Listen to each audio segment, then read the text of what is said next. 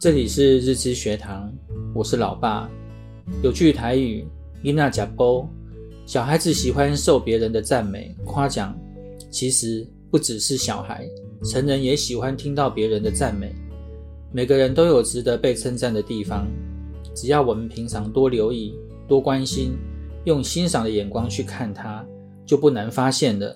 因此，在与人互动中，养成欣赏及赞美的习惯，可以让周围的人觉得自己很重要，也会因为你的赞美感受被肯定，可以让他们倾向表现良好的行为，保持良好的人际关系。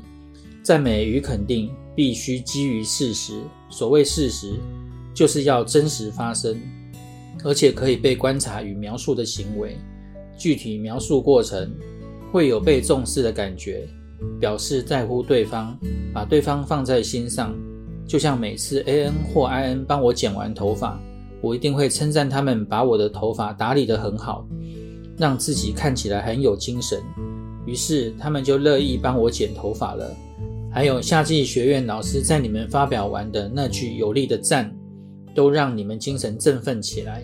尤其对于小孩，赞美如果没有基于具体事实时，孩子便无从得知自己是哪里做得好，哪里值得被肯定，可能会错误解读赞美的意思，产生错误的行为，那反而造成伤害。赞美不一定只用语言，很多时候我们只要专注的倾听，或者透过欣赏的眼神、肢体动作，如点头微笑、竖起大拇指、睁大双眼、握拳、拍手、欢呼等等，来呈现正面评价。由身体传达出来的讯息比较容易被接收，更具有影响力，也会让人感觉更为真诚。虽然赞美很重要，但是如果变成无意识的口头禅，就没有赞美的效果，有时候还会有反效果。真诚具体的肯定最重要。希望对你们有帮助。